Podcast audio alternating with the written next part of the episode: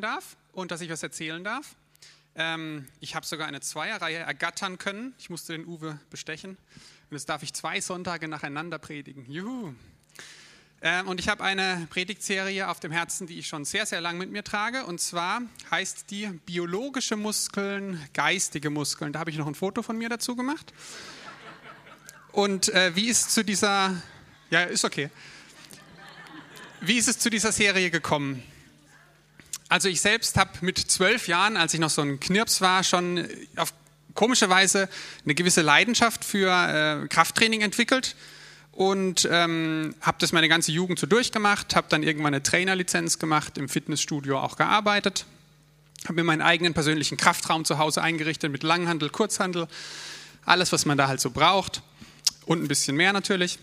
Ähm, und habe dann auch Sport studiert an der Universität Heidelberg, sechseinhalb Jahre auch mit Schwerpunkt Krafttraining. Also ich habe da schon seit längerer Zeit ein großes Fäbel für. Und gerade gegen Ende des Studiums, als ich dann auf die Abschlussprüfung gelernt habe, hat mir Gott so viele Prinzipien gezeigt, die man von, vom Krafttraining, vom natürlichen Training lernen kann. Und dass man auch auf, ähm, sage ich mal, unser geistiges Leben anwenden kann, wo wir enorm von profitieren können. Mein Ansatz für die Predigtreihe ist jetzt, dass ich euch nicht mit Bibelstellen hier zuknall, sondern ich will euch eher ein paar Prinzipien zeigen, die die meisten eh schon kennen. Aber dass wir die vielleicht nochmal neu aufgreifen, neu verknüpfen mit dem Biologischen, mit dem, was jeder von uns hat, nämlich einen Körper. Und dass wir da manche Sachen vielleicht einfach nochmal besser verstehen, die wir sowieso schon mal gehört, gehört haben. Und wie gesagt, das Ziel ist nicht, dass ihr dann nachher alle muskelbepackt hier rausgeht, sondern dass wir Prinzipien zu einem gesunden, nachhaltigen, geistigen Wachstum lernen. Das ist eigentlich das Ziel meiner Serie hier. Wie habe ich das aufgebaut? Das sind wie gesagt zwei Sonntage. Heute schauen wir uns drei Punkte an, nämlich die Anatomie der Skelettmuskulatur, die Physiologie des Körpers und dann als den, einer der wichtigsten Faktoren fürs Mus Muskelwachstum die Ernährung. Nächste Woche geht es dann um Trainingsmethoden, also wie trainiere ich, Trainingsprinzipien, welche Prinzipien muss ich da einhalten und äh, Doping möchte ich auch noch ansprechen. Warum spreche ich also über Muskeln, wenn es doch eigentlich um das Reich Gottes geht? Jesus hat mit Nikodemus auch mal eine interessante Unterhaltung gehabt, steht in Johannes 3. Und Jesus sagt da zu ihm, menschliches Leben wird von Menschen geboren, doch geistliches Leben von Gottes Geist. Nikodemus ist da erstmal ein bisschen verwirrt, weiß nicht so richtig damit was anzufangen und fragt, wie ist so etwas möglich? Jesus ein bisschen verwundert, weil er ja als einer der Führer, der geistigen Führer dieser Zeit war, Nikodemus, sagt dann zu ihm in Vers 12, ich, ihr glaubt ja nicht einmal, wenn ich über Dinge rede, die hier auf der Erde geschehen? Wie wollt ihr mir dann glauben, wenn ich euch sage, was im Himmel geschieht? Aus dieser Textpassage können wir lernen, dass Leben was Geistiges und was Biologisches ist. Keins davon ist jetzt irgendwie schlechter, es sind verschiedene Formen von Leben und beide hat Gott gemacht. Das heißt, Jesus sagt, menschliches Leben wird von Menschen geboren, geistliches von Gottes Geist. Es gibt diese zwei Arten von Leben. Und was noch interessanter ist, dass Jesus in Vers 12 sagt, ähm, wie wollt ihr mir denn Dinge im Himmel glauben, also höhere Dinge glauben, wenn ihr nicht mal das versteht, was ich euch hier als irdisches Gleichnis sage. Das heißt, sein Vorgehen war genauso wie das, was ich jetzt vorhabe, dass wir auf irdische Dinge schauen, auf Abläufe hier und das als Parabel oder sozusagen als Sprungbrett nehmen, um auf geistige Dinge zu schließen.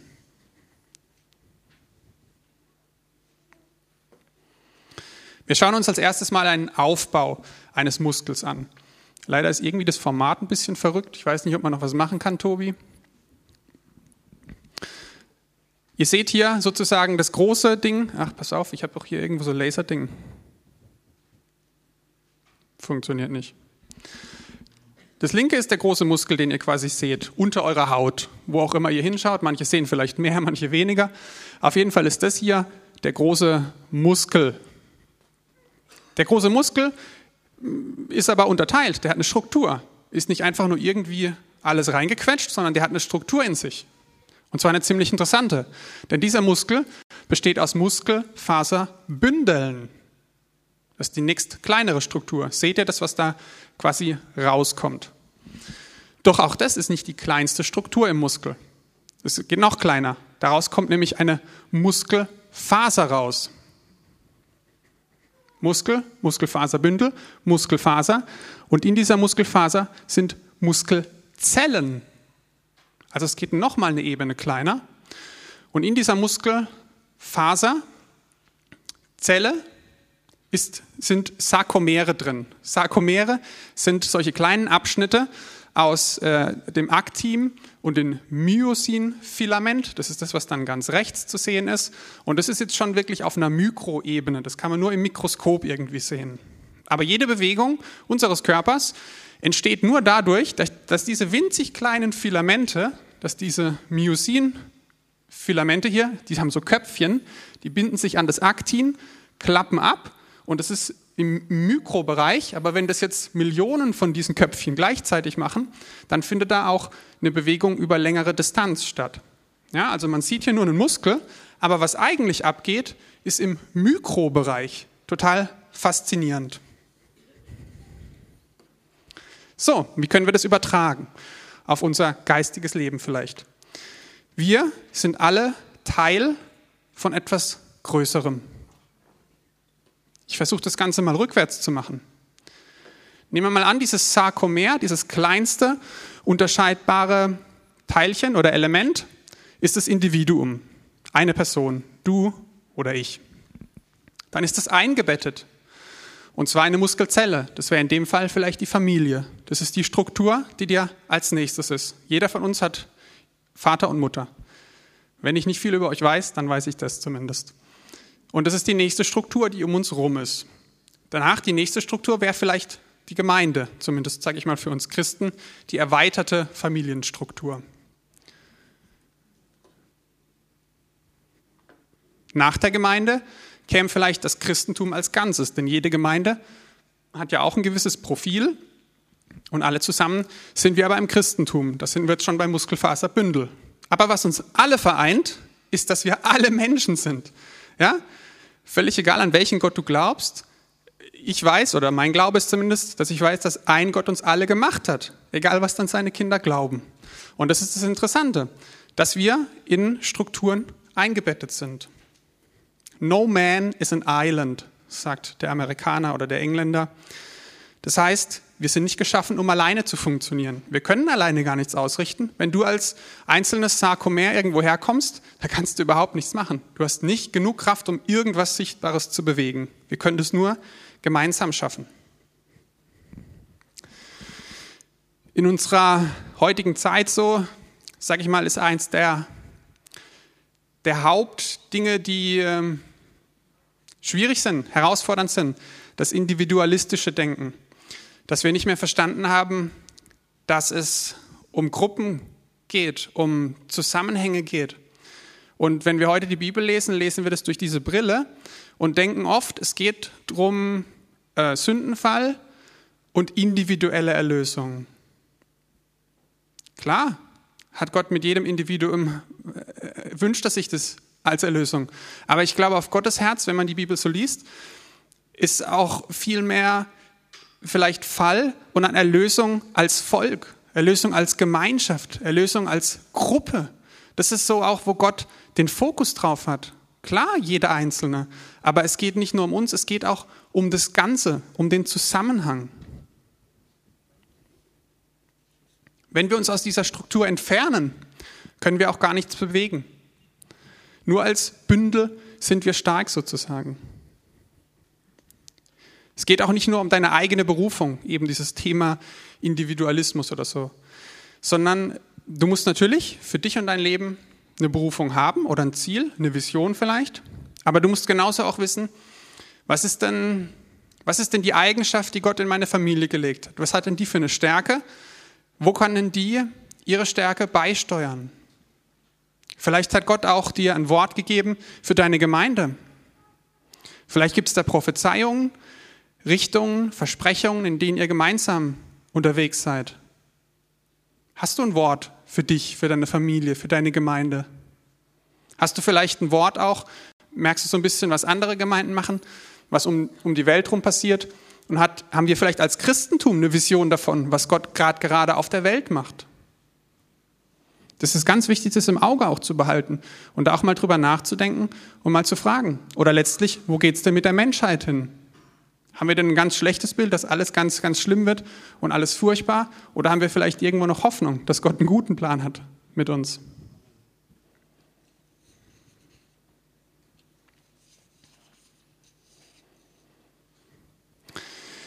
Wir Fasern sind voneinander abhängig.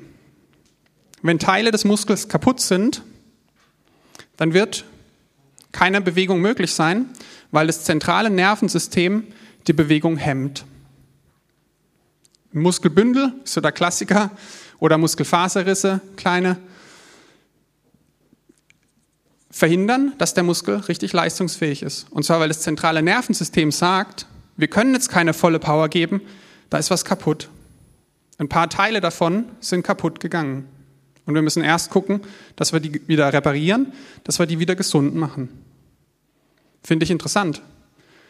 Körper könnte ja sagen, ach, egal, voll Saft, jetzt hauen wir mit dem, was wir noch haben, hauen wir voll raus. Nee, der Kopf sagt, das zentrale Nervensystem sagt, geht nicht. Wenn was kaputt ist da drin, dann schaden wir uns nur mehr, wenn wir jetzt noch volle Kraft machen.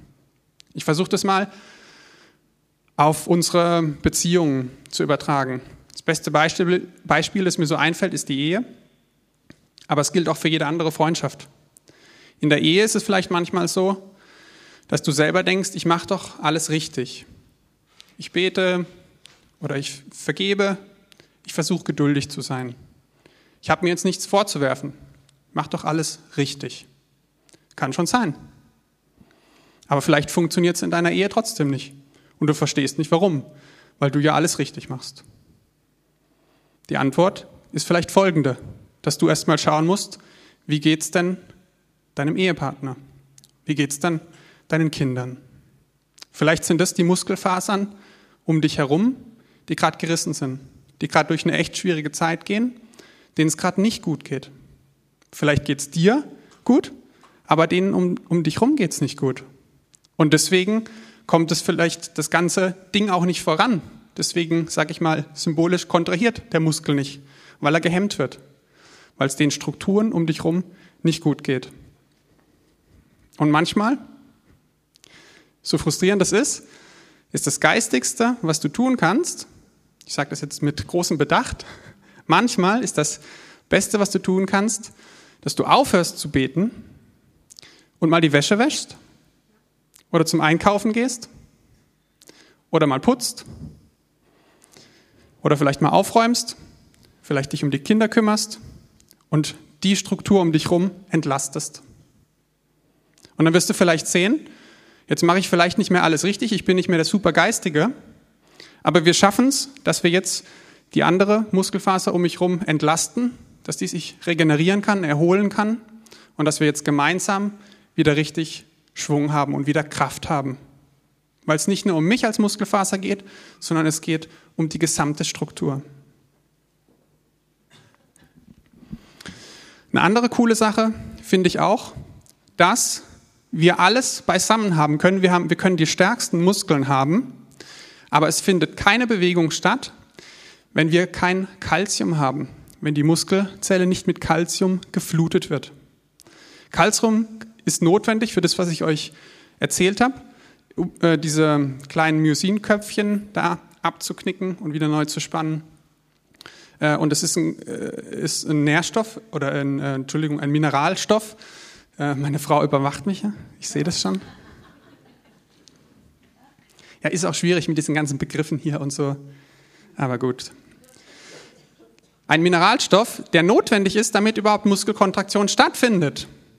Und das noch interessantere finde ich persönlich, dass wir Kalzium nicht selber herstellen können.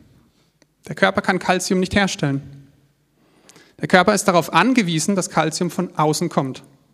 Das heißt, ich könnte die größten Muckis haben, aber ich kann es trotzdem nicht schaffen, dass meine Muskeln kontrahieren. Ich brauche Kalzium.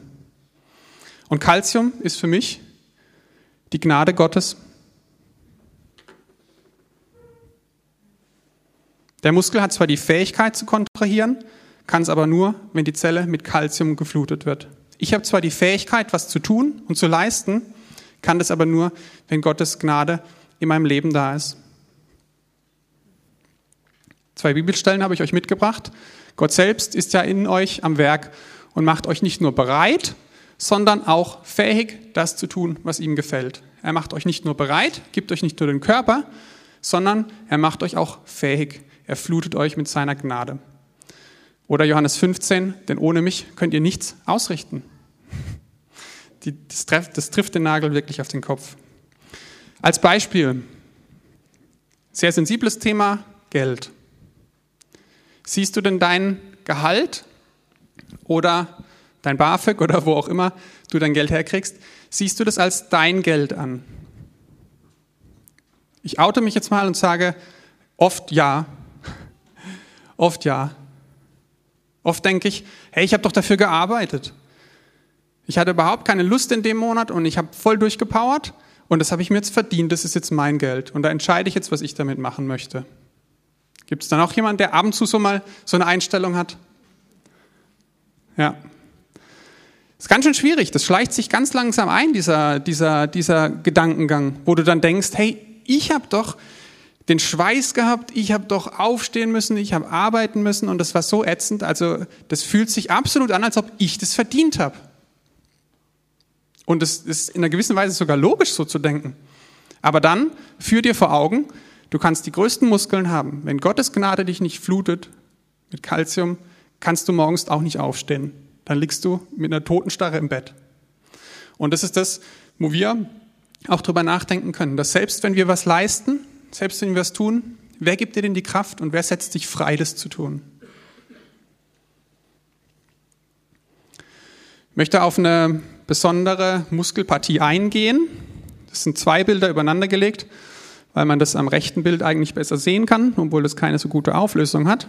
Das ist die Schultermuskulatur, Musculus deltoideus. Und dieser Muskel hat verschiedene Anteile. Hier sieht man es, weil es gut ausgeprägt ist. Er hat einen vorderen, einen mittleren und einen hinteren Anteil. Vorderer, mittlerer, hinterer. Es ist insgesamt ein Muskel, der Schultermuskel, aber wie gesagt, verschiedene Anteile. Und das Interessante ist, dass ein Muskel in seiner Hauptfunktion ja eigentlich extrem, extrem simpel ist. Der ist nicht wirklich komplex. Ein Muskel kann eigentlich nur eine Sache machen. Er kann sich verkürzen. Und mehr kann er überhaupt nicht machen. Das ist alles, was ein Muskel kann. Der kann kürzer werden. Und das Entscheidende ist, dass dieses Zusammenspiel von verschiedenen Muskeln, wann verkürzt sich jemand, dass das das ist, was komplexe Bewegungen möglich macht. Ein Klavierspiel oder ein Turner, der ist total darauf angewiesen, dass er das gut ausgebildet hat, dieses Zusammenspiel. Hier, wie gesagt, drei Anteile. Und die ziehen teilweise in unterschiedliche Richtungen. Der vordere Anteil und der hintere Anteil ziehen nicht in die gleiche Richtung. Es ist trotzdem ein Muskel. Seltsam. Sie haben trotzdem dasselbe Ziel. Sie möchten den Arm steuern, obwohl sie in unterschiedliche Richtungen ziehen. Auch wir müssen lernen, unsere Unterschiedlichkeit zu schätzen.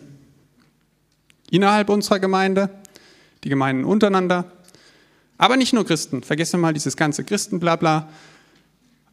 An deiner Arbeitsstelle. Die Leute schätzen, die anders sind. Wir können von allen was lernen, selbst wenn sie nicht Christen sind. Ich kenne so viele Leute, die überhaupt nichts mit Glauben am Hut haben, aber die äh, ein so großes Vorbild in mancher Einstellung für mich sind. Von denen können wir so viel lernen. Interessant ist auch, wenn man beginnt zu trainieren, ist das Erste, was passiert, nicht, dass der Muskel größer wird, auch nicht, dass der Stoffwechsel sich verbessert. Das Erste, was passiert, ist, dass die Koordination untereinander sich verbessert. Von außen ist es gar nicht sichtbar, dass du anfängst zu trainieren, wird nichts größer oder so, aber du wirst stärker, weil die Muskeln lernen, zur richtigen Zeit loszulassen und zur richtigen Zeit anzuspannen. Das ist das allererste, was passiert beim Training. Und der Arm kann nur gesteuert werden, wenn eben der vordere und der hintere Teil auch zur richtigen Zeit mal loslassen können. Können wir das auch? Dass wir anderen Gemeinden auch mal zugestehen, okay, jetzt habt ihr mal eine Hochphase. Bei euch läuft es ja total super. Da stehen wir jetzt mal zurück. Kannst du das als individueller Christ einfach mal sagen, hey, der eine geht gerade voll ab, lass mal ihn halt mal voll abgehen und ich bin jetzt einfach mal ruhig und gucke mir das an und lerne vielleicht was davon.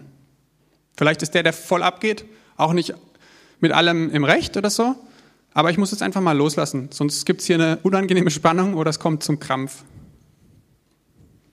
Im Prinzip das gleiche Prinzip sehen wir hier bei Agonist und Antagonist. Ich habe ja vorhin gesagt, das Einzige, was ein Muskel kann, ist sich kürzer machen, kann sich verkürzen. Genau. Das wäre jetzt aber ziemlich blöd, wenn wir in unserem Leben nur ein einziges Mal unseren Arm beugen könnten.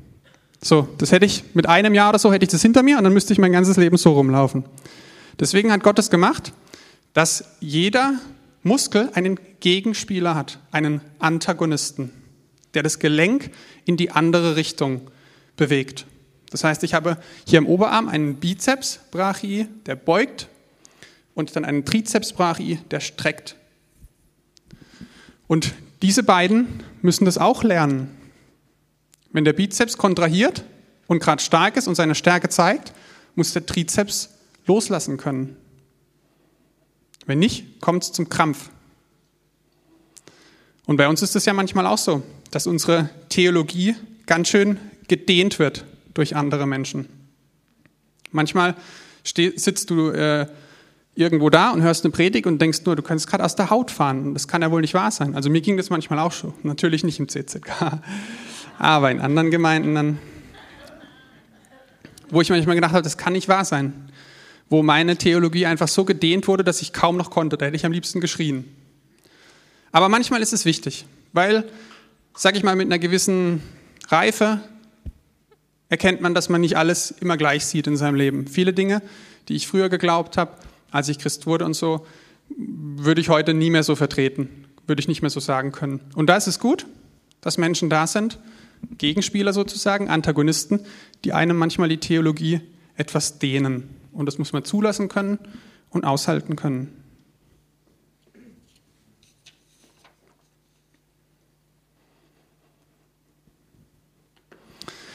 Wir schauen uns die Physiologie des Körpers an. Was wir bisher gemacht haben, war so die Skelettmuskulatur. Also wo sind die Muskeln, wie sind die so aufgebaut. Und jetzt geht es aber eher um die Stoffwechselprozesse. Das ist die Physiologie.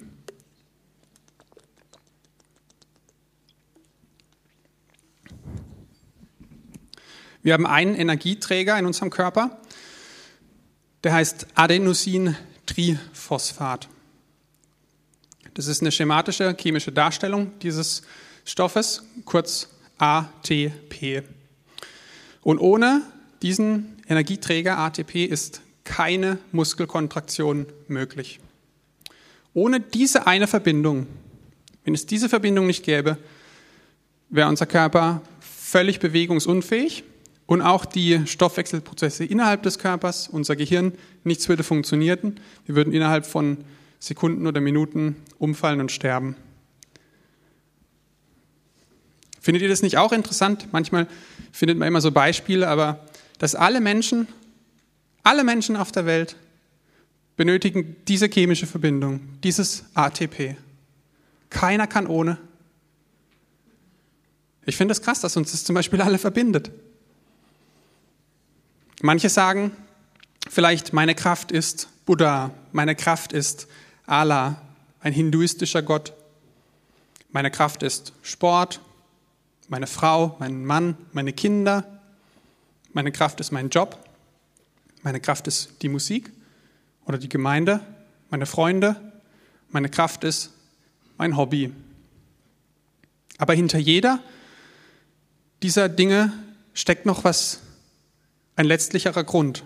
Und so wie hinter jedem Nährstoff, wenn er abgebaut ist und umgewandelt ist, auch dieses ATP rauskommt, so steht hinter jeder lebensspendenden Freude auch die wahre Kraft, nämlich Gott. Alles, was du genießen kannst, zeigt irgendwo einen Aspekt von Gott, finde ich. Alles, was du im Sport erleben kannst, was du in enger Freundschaft erleben kannst, Liebe, Annahme, oder auch Abenteuer im Sport. Hinter allem ist eine Facette von Gott.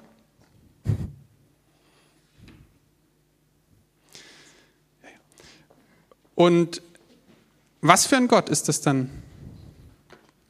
Schaut mal den Namen an. Adenosin-Triphosphat. Tri. Erinnert euch das an irgendwas? Zum Beispiel Trinität. Dieses Ding hat drei Phosphate, also drei energiereiche ähm, Einheiten. Und das Interessante ist, dass wenn ATP zur Kontraktion benutzt wird, wird Energie frei, indem ein Phosphatteilchen abgetrennt wird. Ein Phosphat wird abgespalten und dadurch wird die Energie freigesetzt, die zu dieser Kontraktion notwendig ist. Das ADP, Adenosin-Diphosphat, das übrig bleibt, kann nichts mehr tun. Obwohl noch zwei energiereiche Phosphate da sind, ist es einfach so, hat es sich entschieden oder hat Gott es entschieden in unserem Stoffwechsel, dass es, wenn es nur zwei sind, dass sie nichts tun können. Das Einzige, wie das wieder handlungsfähig wird, ist, wenn das resynthetisiert wird. Das heißt, ähm, es wird wieder ein Phosphatteil angebunden und erst wenn es wieder ein Triphosphat ist, dann kann es wieder handeln. Ist schon krass, oder? Jesus sagt auch, ich kann nichts von mir aus tun. Nur als Tri-Verbindung ist das Ding handlungsfähig und kann irgendwas verwenden, äh, verwenden, irgendwas tun. Manchmal drehe ich mich im Hirnspagat. Ich möchte euch eine kurze Geschichte erzählen, von die in witziger Weise das widerspiegeln mit diesem ATP. Und zwar war das ähm, kurz bevor ich Christ wurde. Da war ich so 20, würde ich sagen. Und ich wollte ja Sport studieren und äh, habe dann auf einen Eingangstest, Sporteingangstest trainiert. Und der ist ziemlich happig, wenn man an die Uni möchte. Hat man viel zu tun. Äh, man muss alle Sportarten an einem Tag absolvieren. Das heißt Fußball, Handball, Volleyball, Basketball, Leichtathletik, mehrere Disziplinen, Schwimmen und Turnen. Und wenn du in einer Disziplin durchfällst, hast du die Prüfung nicht bestanden. Das heißt, da ist richtig viel zu arbeiten, richtig viel vorzubereiten. Und dann habe ich mich äh, bemüht, halt geturnt, montags abends dahin gefahren, alles Mögliche. Und ich wusste auch, dass ähm, die Ausdauerleistung mir zu schaffen macht. Das ist von, von Grund auf ist das nicht ganz so meine Stärke. Also ich bin eher im Kraftbereich zu Hause. Ähm, und das waren, glaube ich, 3000 Meter, die wir laufen mussten. Und ich habe da Woche für Woche trainiert. Mit meinem besten Freund bin ich dann ins Leichtathletikstadion eingebrochen und er hat mich gestoppt. Habe ich eingebrochen gesagt? Okay. Wir sind während den regulären Öffnungszeiten in ein Leichtathletikstadion und er hat mich getimt, während ich versucht habe, mich zu verbessern.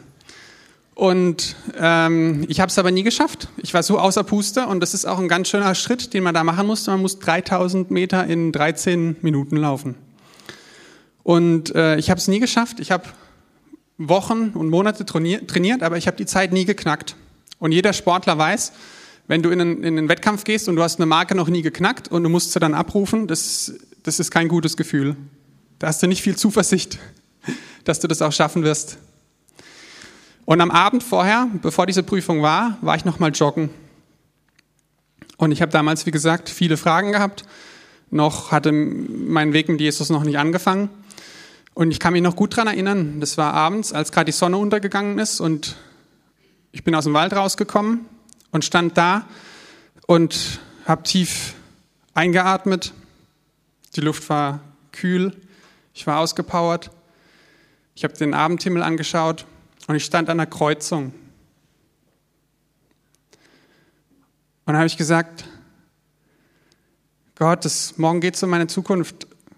Wenn es dich gibt, ich brauche dich.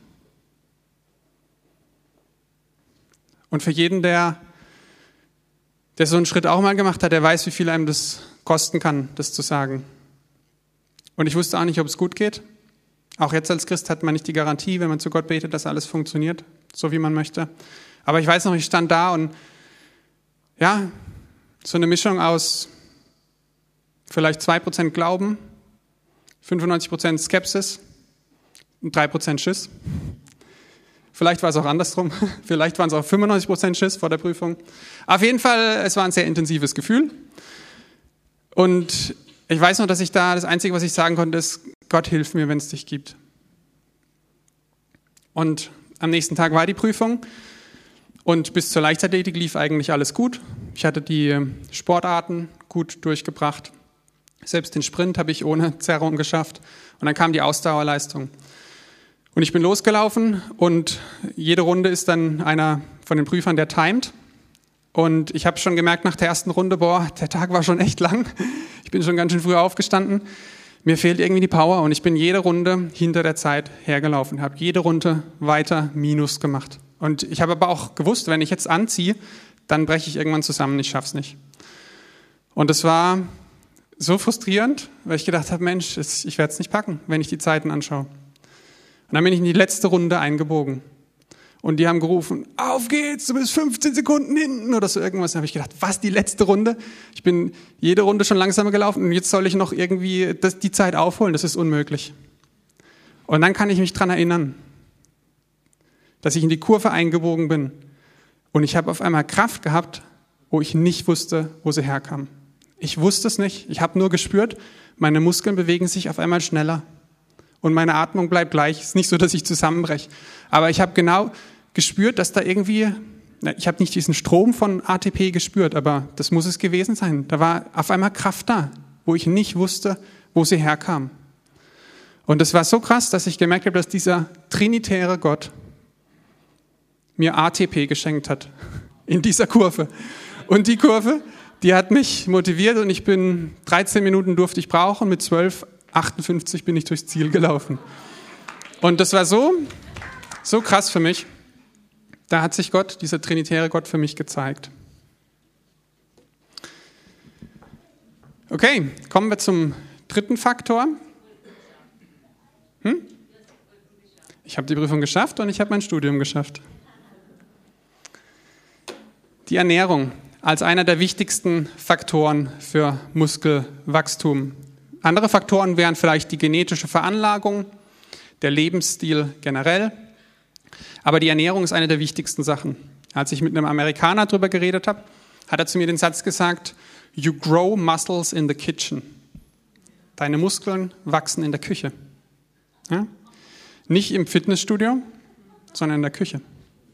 Und es ist wirklich so. Das ist so eine Wahrheit, die ich anders wusste, aber ich hatte es nie so ausgedrückt. Die Mathematiker würden vielleicht sagen, Training ist die notwendige Voraussetzung, aber die Nährstoffzufuhr ist die hinreichende Voraussetzung für Muskelwachstum. Das heißt, du brauchst Training, ja, aber mit Training alleine wachsen deine Muskeln trotzdem nicht. Du brauchst die richtigen Nährstoffe. Und keine andere Personengruppe achtet so sehr auf die Ernährung wie die Bodybuilder habe ja auch im Fitnessstudio gearbeitet. Da gibt es auch viele ganz, ganz schlanke Frauen und so, wo man denkt, mein Gott, isst du überhaupt irgendwas? Und äh, dann erzählen sie wieder, was sie sich da zusammengemanscht haben und du denkst nur, davon wird nicht mal meine Katze leben können. Aber es gibt keine Personengruppe, die so sehr auf die Ernährung achtet wie die Bodybuilder. Ich habe auch da welche kennengelernt, die das professionell machen und in meinen Hochzeiten, könnt ihr meine Frau fragen, so Anfang, Mitte 20 habe ich das auch extrem gemacht, habe ich mir Tabellen aufgehängt, nur noch Hühnchenfleisch gegessen, Gemüse, Obst und sowas. Meine Schwiegermutter hat schon einen Groll, weil ich ihren Kuchen nie gegessen hatte. Kein Fett, kein Zucker. Und ich habe, äh, die, die wiegen auch alles ab. Die wiegen ihr Essen ab und schauen dann, gucken, welche Eiweiße sind da drin, wie hochwertig sind die, was ist die biologische Wertigkeit dieser Eiweiße, wie wertvoll ist es, wie kombiniere ich das mit anderen Eiweißen, so dass das den maximalen Effekt hat für meinen Muskel. Also das ist krass, wie sehr die auf die ihre, auf die ihre, auf ihre ich versuche es nochmal. Es ist krass, wie sehr die auf ihre Ernährung achten.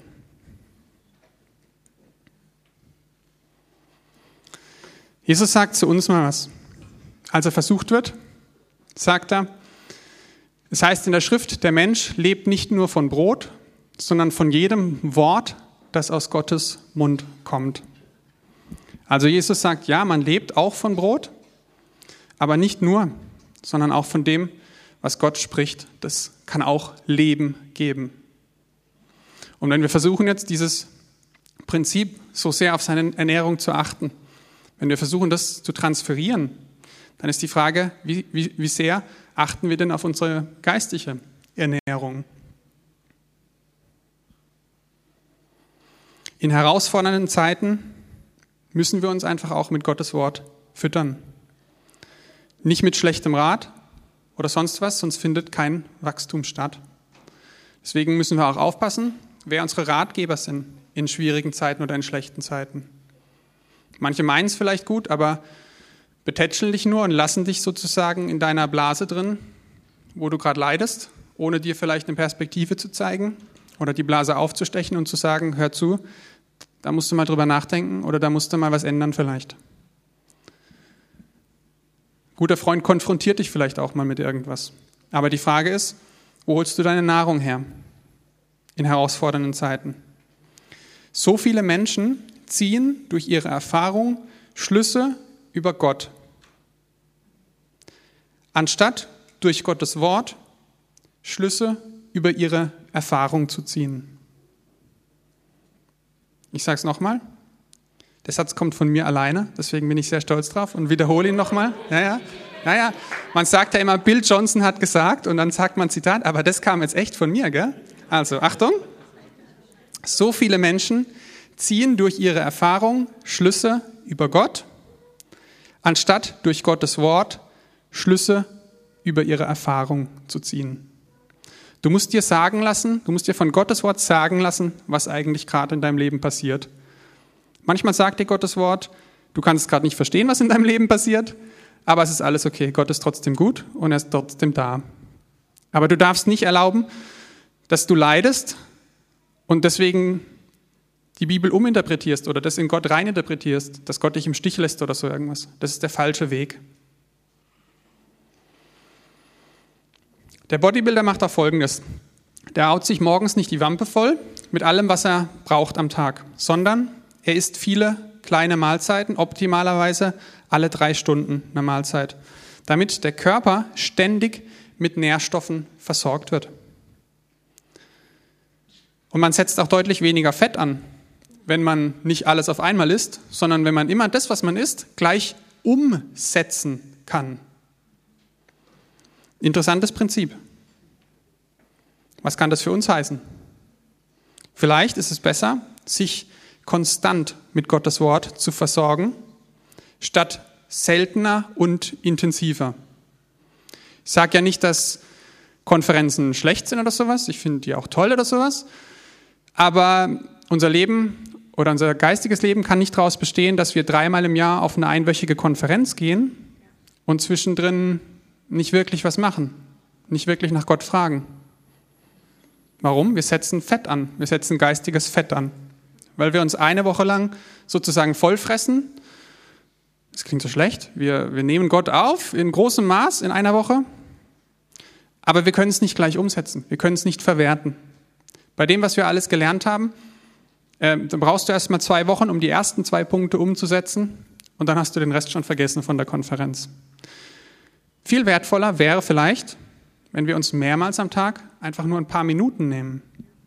Ich habe das auch schon festgestellt, dass mir das einfach gut tut. Früher war ich auch so der Typ, der dann voll steil gegangen ist und jetzt eine Stunde das angehört hat und noch zwei Stunden das gemacht hat. Und dann war ich irgendwie so ausgepowert, dass ich dann zwei, drei Tage keine Zeit mehr hatte oder irgendwas und habe gemerkt, das ist irgendwie doof.